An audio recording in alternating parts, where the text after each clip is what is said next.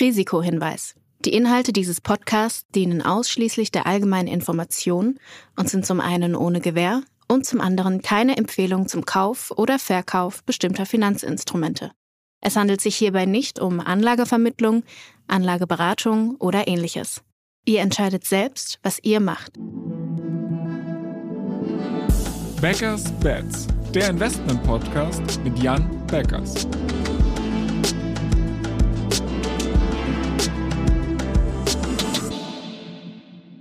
Moin Jan. Hallo Florian. Wir haben heute mal so eine kleine ungewöhnliche Folge vor. Und zwar wollen wir mal so ein bisschen abseits der eigentlichen Aktienwelt äh, schauen, was es da sonst noch so gibt. Und zwar investierst du ja mit deinen Fonds bei BitCapital größtenteils in Aktien oder halt auch in Kryptowährungen. Äh, aber die Investmentwelt ist sehr viel diverser. Und deshalb wollte ich dich mal fragen, welche Alternativen gibt es überhaupt zur Aktie? Äh, welche Alternativen findest du da spannend oder hat die Aktie überhaupt Alternativen? Ja, also erstmal, äh, die Aktie ist sicherlich äh, eines der absoluten Basisinvestments, aber natürlich gibt es Alternativen äh, zur Aktie. Ähm, welche man am besten wählt, das hängt natürlich ganz stark von der individuellen Situation des, des Anlegers ab. Äh, vor allen Dingen kommt es natürlich darauf an, welchen Zugang hat man als Anleger, welche Expertise hat man und auch welchen Zeithorizont, Ziele und Risikobereitschaft äh, an der Stelle. Und äh, der eine landet dann äh, sicherlich naheliegender vielleicht bei äh, einfach gewöhnlichen Immobilieninvestments oder aufwendigeren Projektfinanzierungen oder sowas. Und jemand anders wie ich, der sich einfach den ganzen Tag mit Unternehmen beschäftigt, der landet dann naturgemäß einfach eher bei direkten Beteiligungen, äh, sei es jetzt in Form von Angel Investments oder sei es in Form von Venture Capital oder Private Equity Style Investments. Dann lass uns doch mal da genau bleiben. Also du hast ja eine bewegte Vergangenheit, was VC, Angel Investments und so weiter angeht. Ähm, wie bist du da überhaupt reingerutscht und warum? Also was hat dich an dieser Anlageklasse so angezogen? Reingerutscht. Ich glaube, mein erstes wirklich kleines Angel Investments habe ich noch gemacht im, im Studium, als ich ja so meine kleineren Unternehmen nebenbei geführt habe. Und gemacht habe ich es vor allen Dingen, ähm, ja, weil ich an das Potenzial dieser Anlageform äh, geglaubt habe, aber auch ganz bewusst mit einem ziemlich kleinen Betrag, das waren irgendwie 10.000 Euro so, ähm, um einfach die Lernkurve möglichst schnell damals beginnen äh, zu lassen. Und äh, das war auch ganz gut. Ich glaube nämlich, genau das allererste Investment hat dann auch nicht funktioniert äh, an der Stelle. Aber ein paar derjenigen, die direkt danach kamen, die waren dann eigentlich ziemlich gut. Und äh, wie bei so vielen, es war einfach gut, früh die Lernkurve loszulaufen zu lassen. Dann lass uns doch mal diese Lernkurve so ein bisschen nachzeichnen. Also was hast du dann in der Zeit gelernt? Welche Gemeinsamkeiten und Unterschiede bestehen denn zwischen diesen beiden Anlageformen? Also sprich VC und Angel Investments, sage ich jetzt mal auf der einen Seite, und Investments in Public Markets, also zum Beispiel Aktien. Mhm. Genau, also ich glaube, ähm, allen gemeinsam äh, ist es irgendwie, dass man in ein gutes Unternehmen zum richtigen Preis investieren muss.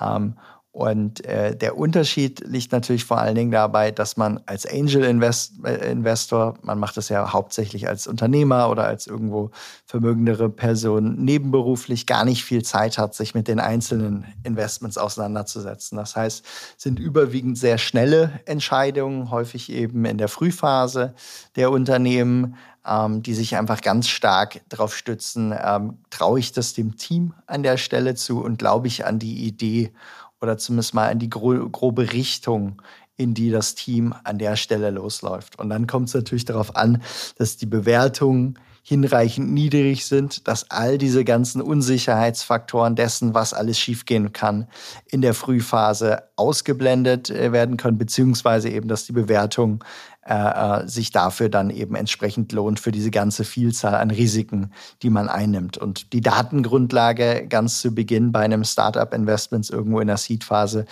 ja, da gibt es eigentlich häufig gar nicht viel an der Stelle. Und auf der anderen Ecke des Spektrums, wenn man sich dann irgendwie Private Equity Investments anguckt, die erfolgen ja in ganz reife Unternehmen, die typischerweise profitabel sind, eine lange Historie haben, man sich alle möglichen Datenreihen, äh, Kohorten angucken kann, wo es eben um große Ticket-Sizes geht. Das heißt, irgendwo, ich sag mal, zwei-, dreistellige Millionenbeträge oder auch Milliarden an der Stelle. Und das rechtfertigt dann natürlich ein sehr großes Team, was sich diese Investment Opportunities monatelang intensiv äh, anschaut.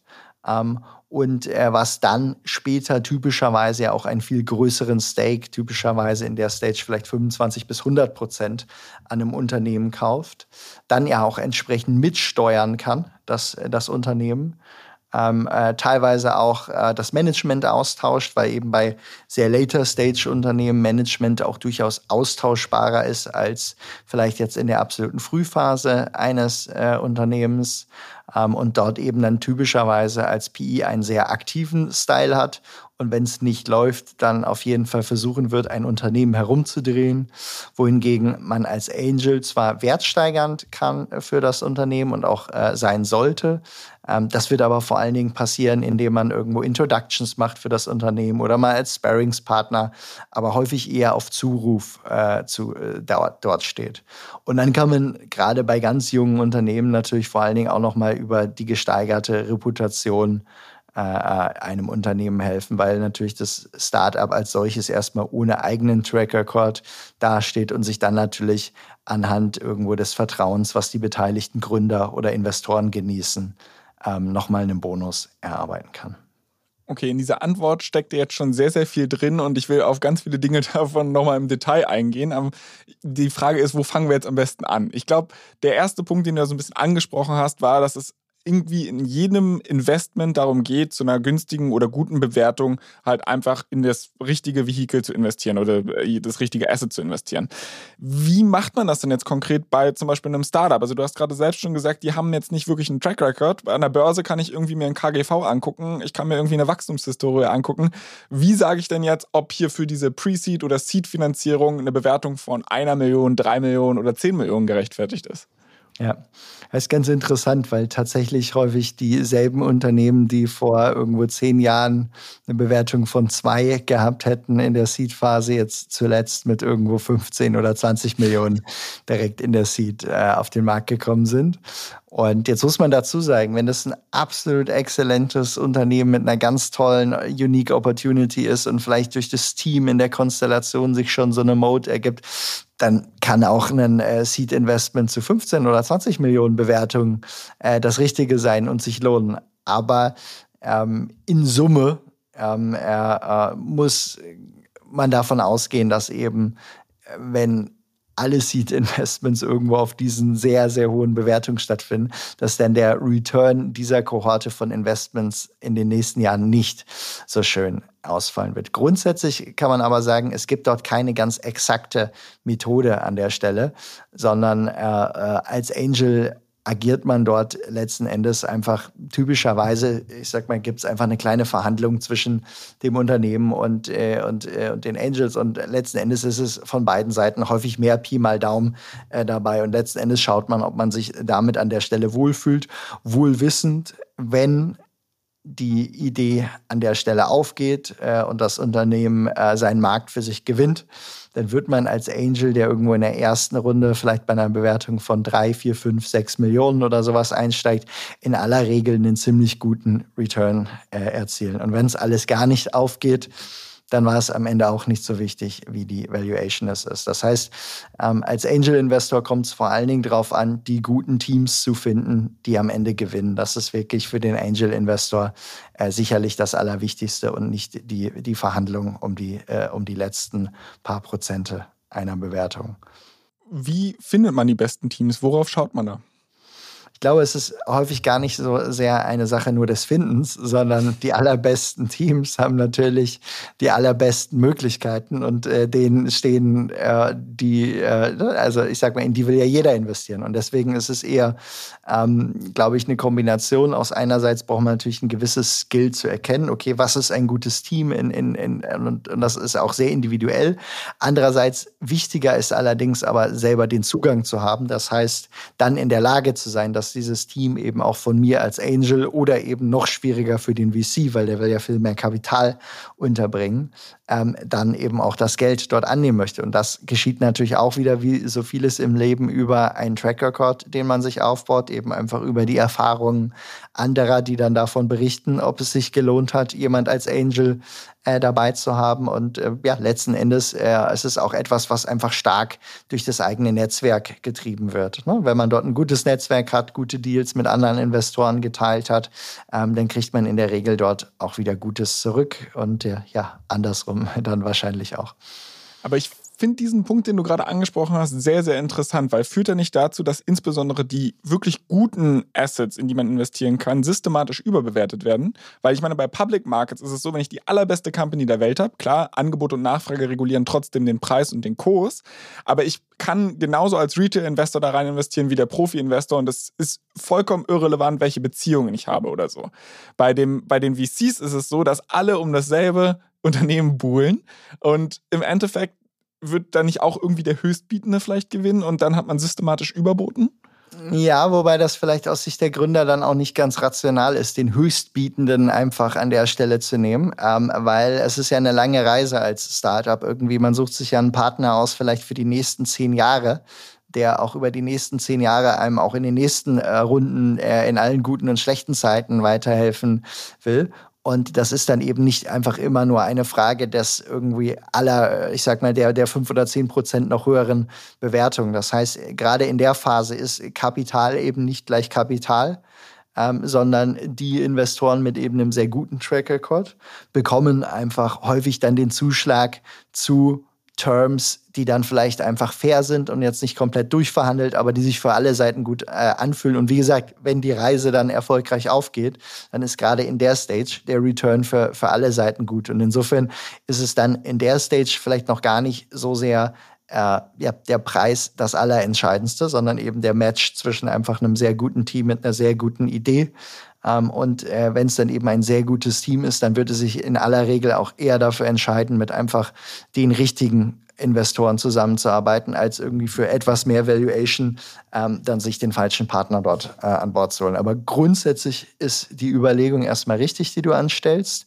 In Public-Märkten muss man ja sagen, ist es ja auch so, dadurch, dass Aktien geschortet werden können, dadurch, dass insgesamt viel mehr Menschen dort einen Einblick haben und am Markt teilnehmen können, gibt es natürlich eine viel effizientere Preisfindung als irgendwo in kleinen äh, Club-Deals, wo wie du eben schon sagst, theoretisch es ein, ein Bieterverfahren gibt. Ne? Und äh, wenn es jetzt nicht eben den Qualitätsselektionsmechanismus gäbe, dann käme der mit dem höchsten Angebot zum Ziel. Und das wäre dann typischerweise einfach auch äh, in einem effizienten Markt vielleicht einfach auch kein wirklich guter Deal an der Stelle mehr. In welcher Phase investierst du am liebsten, wenn du selber Private Investment machst und wenn und warum? Genau in dieser Phase? Also erstmal muss ich dazu sagen, dass ich auch in den letzten Jahren da gar nicht mehr so viel an der Stelle gemacht habe, um mich einfach stark auf Bit Capital zu fokussieren und auf, auf Aktien, weil ich dort einfach eine große Passion für habe und weil ich auch sage, es gibt ja bereits sehr viele Angel-Investoren und auch viele gute, äh, äh, auch in Deutschland, äh, die dort unterwegs sind und die echt viel Zeit da reinstecken. Insofern, ich habe gar nicht so viel gemacht.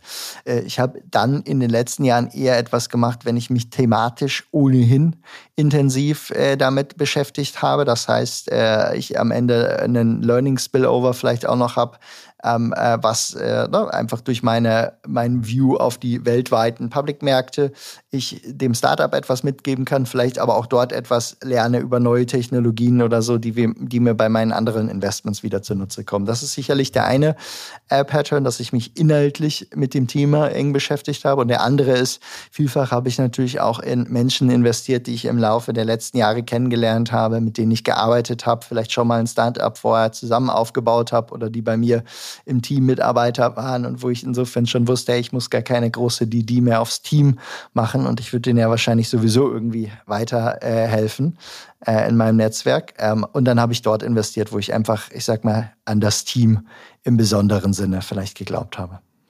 Okay, dann lass uns doch vielleicht mal ein bisschen rauszoomen, weil wir haben jetzt gerade über deinen privatere Historie in dem Bereich gesprochen. Vielleicht so ein Blick auf die Industrie als solches. Ähm, was hältst du denn von verschiedenen so VC-Modellen? Also es gibt ja irgendwie äh, Micro-VCs, VCs als solches und halt auch Inkubatoren. Wie unterscheiden sich diese Modelle und welche Vor- und Nachteile siehst du da? Und gibt es da irgendwie einen überlegenen Ansatz? Ja, also grundsätzlich, ich, habe ja selber mehrere Inkubatoren aufgebaut, wie beispielsweise jetzt auch Finlieb, wenn man es so nennen will. Grundsätzlich ist der Bedarf nach dieser Art von, ich sag mal, Investor Plus am allergrößten in sehr jungen Märkten. Das heißt, äh, wenn ein Markt gerade neu entsteht, die Marktteilnehmer sich alle noch nicht kennen, das Wissen überhaupt noch nicht vorhanden ist. Ähm, gerade dann äh, können Inkubatoren und Company Builder eben auch durchaus erfolgreich äh, wirken, wie man ja auch so ein bisschen in der Historie des Internets an, an verschiedenen Stellen mal sehen konnte.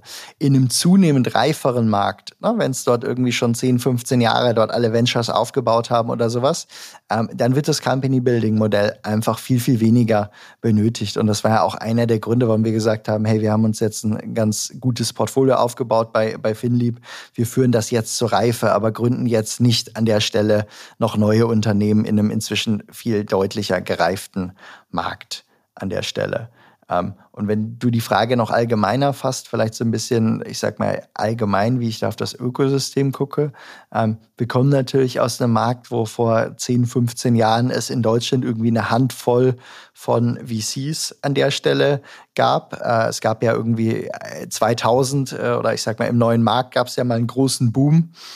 In dem dann folgenden Abschwung wurden eigentlich der Großteil aller VCs irgendwo getötet, weil sie sich mit, äh, ich sag mal, Investments auf sehr absurden Bewertungen verhoben hatten. Und dann sind ein paar übrig geblieben und ein paar neue dazugekommen. Aber es gab eigentlich schon eine große Knappheit an Venture Capital in Deutschland. Es gab auch nicht besonders viele aktive Angels in Deutschland. Und das hat sich eigentlich in den letzten Jahren, äh, kann man sagen, sehr erfreulich äh, geändert. Äh, inzwischen haben wir eine gute Reihe von VCs, äh, auch viele erfahrene inzwischen äh, darunter, ähm, was ja auch, ich sag mal, uns in, in Deutschland einen guten, zunehmenden Rückenwind äh, gegeben hat, äh, einfach auch mit eigenen äh, Unicorns und anderen erfolgreichen Startups aufwarten zu können. Jetzt muss man sich natürlich fragen, als Anleger, ähm, wenn man jetzt so auf die Returns der Fonds guckt, die vielleicht so vor zehn Jahren aufgelegt wurden, die sehen in aller Regel ziemlich gut aus, weil die natürlich genau in diese Wachstumsphase rein investiert haben. Das heißt, die haben zu relativ günstigen Bewertungen damals noch investiert. Also ich sage mal, die typische Seed-Bewertung vor zehn Jahren war vielleicht eher mal so zwei bis vier äh, Millionen Euro äh, und dann war es eigentlich schon gar nicht schlecht. Äh, und wenn man noch ein paar Jahre zurückgeht, Richtung irgendwie Krise 2008, 2009, ähm, ne, da habe ich mal irgendwie bei einem guten SaaS-Startup mit schon Umsatz, Kunden und alles unter einer Million äh, äh, noch äh, investiert. Davon würde man träumen heute von solchen Deals. Ähm, und ähm, äh, an, an der Stelle kann man sagen, der Return der VC-Kohorte vor zehn Jahren wird wahrscheinlich anders aussehen als der Return der VC-Kohorte, die vielleicht jetzt vor ein, zwei Jahren angefangen hat zu investieren oder vor drei Jahren diese hohen Bewertungen der letzten Jahre mitgenommen hat. Ähm, die sich jetzt ja auch in den privaten Märkten in den vergangenen Monaten schon ein bisschen korrigiert haben, wo wir aber auch davon ausgehen können, dass da noch weitere Korrekturschritte vor uns liegen oder wo man auf der anderen Seite einfach sagen muss, wo viele Unternehmen dann jetzt halt ein paar Jahre brauchen, um in ihre Bewertungen erst einmal reinzuwachsen, bevor sie dann wieder äh, dort herauswachsen können. Wo wir jetzt gerade schon diesen regionalen Fokus auf Deutschland haben, würde mich mal interessieren, also du bist Tech-Investor vor allem.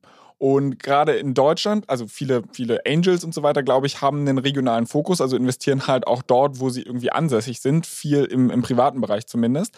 Kann Deutschland wirklich Tech? Also klar, wir haben es jetzt irgendwie in der Vergangenheit bewiesen, dass es ein paar große E-Commerce-Brands gibt oder sowas, aber so wirklich SaaS-Modelle aus Deutschland, können die mit den großen Dingern aus den USA konkurrieren? Ich glaube, grundsätzlich kann man sagen, in ganz vielen Ländern auf der Welt können erstmal gute Unternehmen entstehen, ähm, äh, die in sich ein äh, sehr großes Potenzial auch tragen. Ähm, das kann erstmal überall entstehen, weil da kommt es ja wirklich vor allen Dingen einfach auf das, das Team an. Und gute Teams gibt es grundsätzlich erstmal, erstmal überall, wenn auch nicht in der, in der, in der gleichen Verteilung vielleicht. Ähm, dann ist häufig aber das Problem in der Skalierungsphase, dass dann einfach irgendwann die erfahrenen, wirklich guten Growth VCs und PEs dann vielleicht nicht in derselben Anzahl und Erfahrungsdichte äh, bei uns sitzen wie im Valley. Ähm, dann gibt es andere äh, Themen, vielleicht auch einfach, und das sind dann einfach so ein bisschen self-fulfilling prophecies, vielleicht weil im Silicon Valley so viele gute äh, äh, Unternehmen entstanden worden sind, die dann auch mal irgendwie, ich sag mal, die 100 Milliarden dann irgendwann mal gesprengt haben, was sich auch für die ganzen Mitarbeiter dann ja extrem gelohnt hat an der Stelle. Ähm, war es dann auch einfach attraktiv für sehr gute Mitarbeiter, vielleicht dann auch in diesen Late-Stage-Companies an Bord zu bleiben, äh, dort äh, ihre äh, Share-Programme zu haben und die konnten dann damit auch gut weiter wachsen. Je weniger es dann aber gegeben hat davon, wie beispielsweise hier, umso weniger, ich sag mal, attraktiv erscheinen vielleicht dann auch diese Optionen, sodass es einfach dann ja, eine gewisse Self-Fulfilling Prophecy gibt, die es nicht unmöglich gibt, diese sehr großen Companies auch woanders zu starten, aber die es zumindest weiterhin noch erschwert macht für uns äh, jetzt in einem europäischen Umfeld, wenn wir es jetzt mal mit, mit den USA oder China als einfach zwei sehr großen und, und reifen Venture Capital Märkten äh, betrachten. Du hast gerade schon diese magische Grenze von 100 Milliarden äh, Bewertung in den Raum geworfen. Und ein Startup, was mir da gerade eingefallen ist, ist Stripe. Also quasi eine Payment-Lösung eigentlich, die in den Private-Märkten zuletzt mit 100 Milliarden US-Dollar bewertet war. Das ist äh, eine Nummer, also ich meine, damit wäre man in, im DAX allein in den Top 5 unterwegs und die Company ist noch nicht an der Börse. Und ich glaube, das ist ein genereller Trend, dass man gesehen hat, dass viele Companies immer länger auch private gehalten werden und halt auch dort wachsen können, also teilweise viel Wertschöpfung aus den Public-Märkten in die Private-Märkte geht. Wie beobachtest du oder blickst du auf diese äh, Entwicklung? Ja, also äh, das, ist, das ist sicherlich der Fall. Ähm, und einer der Gründe dafür ist, wäre Stripe jetzt an der Börse, dann wäre wahrscheinlich auch dort der Wert jetzt, äh, dann würden wir uns nicht über 100 Milliarden unterhalten, sondern die stünden dann vielleicht irgendwo zwischen 20 und, und 30 oder sowas, äh, je nachdem, wie genau die Zahlenlage eben dort, dort aussieht. Und das muss man sagen, ist dann natürlich für ein Unternehmen echt schmerzhaft. Äh, Gerade dann, wenn natürlich irgendwo Aktienoptionen ausgegeben wurden auf, auf den höheren Kursen etc.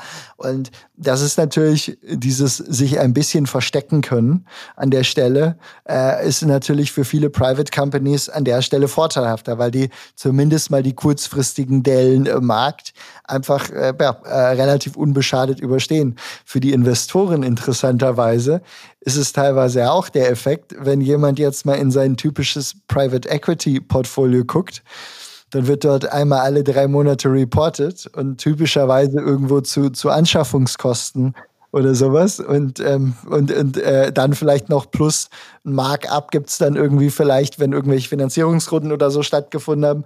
Und da gehen ja auch die Bewertungen erstmal einfach immer nur in die Höhe, was aus Investorensicht manchmal dann vielleicht einfach auch, ja, ich sag mal, sehr verlockend aussieht und äh, an der Stelle so eine gewisse trügerische Scheinsicherheit äh, an der Stelle gibt. Und zumindest diese Volatilität, die man einfach am Aktienmarkt mitnehmen muss, ähm, äh, die hat man häufig dann nicht. Wobei man zumindest fairerweise sagen muss, ähm, äh, jetzt sind ja auch VC-Fonds äh, hingegangen und haben angefangen, ihre Bewertungen mal etwas abzuschreiben äh, an der Stelle in den ein oder anderen Berichten, wobei das sicherlich noch nicht dem entspricht, wie sie in den, in den Public-Märkten abgeschrieben worden wäre. Aber jetzt hast du eigentlich perfekt schon auf meine nächste Frage übergeleitet. Und zwar, hast du gerade gesagt, dass ich als Investor in den Private-Märkten äh, nicht so einem krassen Volatilitätsdruck eigentlich unterliege, weil halt nicht jeden Tag ein Marktpreis für meine Position gestellt wird. Warum tue ich mir den Pain überhaupt an, einen Fonds zu machen, der in Public Markets investiert, wo jeden Tag meine Investoren sehen können, oh, jetzt ist er 3% runter oder jetzt ist er 3% hoch und gerade wenn es nach unten geht, die Leute ja auch vielleicht panisch werden, dann hat man Outflows, mit denen man kämpfen muss, man muss Investoren selbst beruhigen. Als Private Investor stelle ich mich hin und denkt nur so, yo, Kapital ist für sechs, sieben Jahre gebunden, lass uns dann abrechnen, ist doch viel entspannter, oder nicht? Entspannter in, in mancherlei Hinsicht kann das vielleicht mal sein. Auf der anderen Seite muss man sagen, birgt es ja auch wahnsinnige Opportunitäten. Dadurch dass quasi viele Unternehmen jetzt einfach auch sehr überproportional abverkauft wurden, gibt es natürlich dann auch einfach sehr interessante Einstiegsgelegenheiten, die man vielleicht dann in den privaten Märkten an dieser Stelle gar nicht so gesehen hätte. Und letzten Endes muss man, äh, muss man sagen, äh, beide Arten des Investierens haben absolut ihre Vorteile und Nachteile, auch absolut ihre Daseinsberechtigung. Und ich glaube, es ist dann auch einfach eine, eine, eine gewisse Typsache, wer sich vielleicht in dem einen oder in dem anderen äh, wohler fühlt oder dort, äh, ich sag mal, mehr Potenzial auch für sich drin sieht oder mehr, mehr Passion ähm, für sich äh, drin sieht. Ähm, ich kann sagen, mir macht beides großen Spaß, es befruchtet sich auch.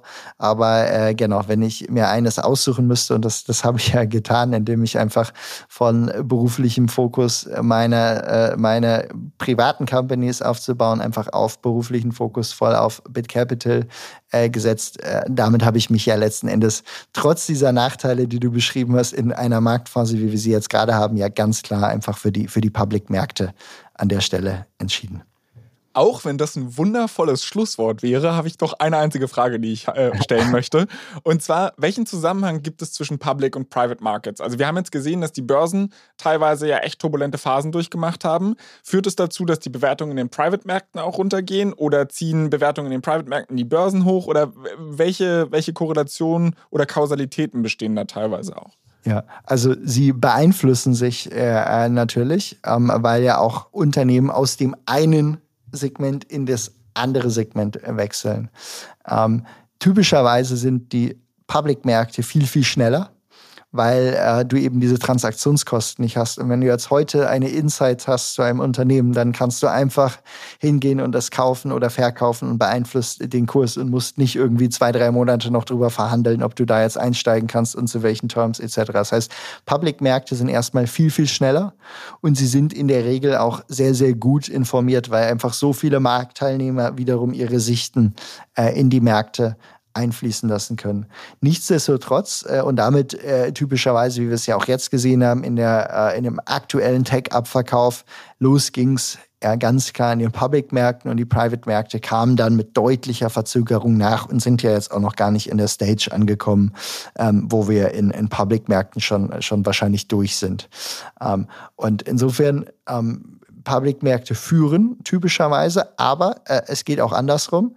Ähm, beispielsweise, wenn man jetzt sagt, äh, ähm, weil es ja auch unterschiedliche Kapitaltöpfe sind, beispielsweise kann man jetzt äh, sich anschauen, viele Tech-Unternehmen an der Börse wurden inzwischen so stark abverkauft, dass sich beispielsweise auch Private Equity jetzt überlegt und sagt, hey, selbst wenn wir jetzt irgendwie 30, 40 Prozent Aufschlag zahlen, ähm, das ist immer noch ein super Deal, gerade über die nächsten Jahre. Und Private Equity hat ja in den letzten Jahren eigentlich sehr, sehr wenig Deals gefunden. Das heißt, alle haben fleißig Kapital geraced, weil die Returns ganz gut waren in den Jahren davor. Und jetzt aber die Töpfe an der Stelle so voll, dass ein durchaus ähm, realistisches Szenario auch ist, dass wir einfach noch mehr Übernahmen von börsennotierten äh, Unternehmen durch eben äh, PEs oder andere Private Market Teilnehmer äh, sehen werden. Und insofern äh, die Beeinflussung äh, geht natürlich in beide Richtungen an der Stelle. Typischerweise sind aber die, die Public-Märkte diejenigen, die als erstes die Akzente setzen.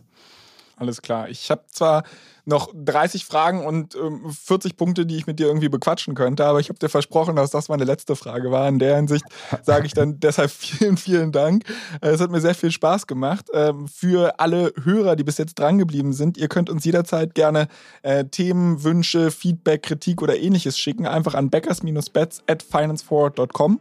Und wie gesagt, Jan, mir bleibt nur übrig, dir ein dickes Dankeschön zu sagen und wir hören uns in zwei Wochen wieder. Sehr gerne. Bis bald, Florian. Ciao, ciao.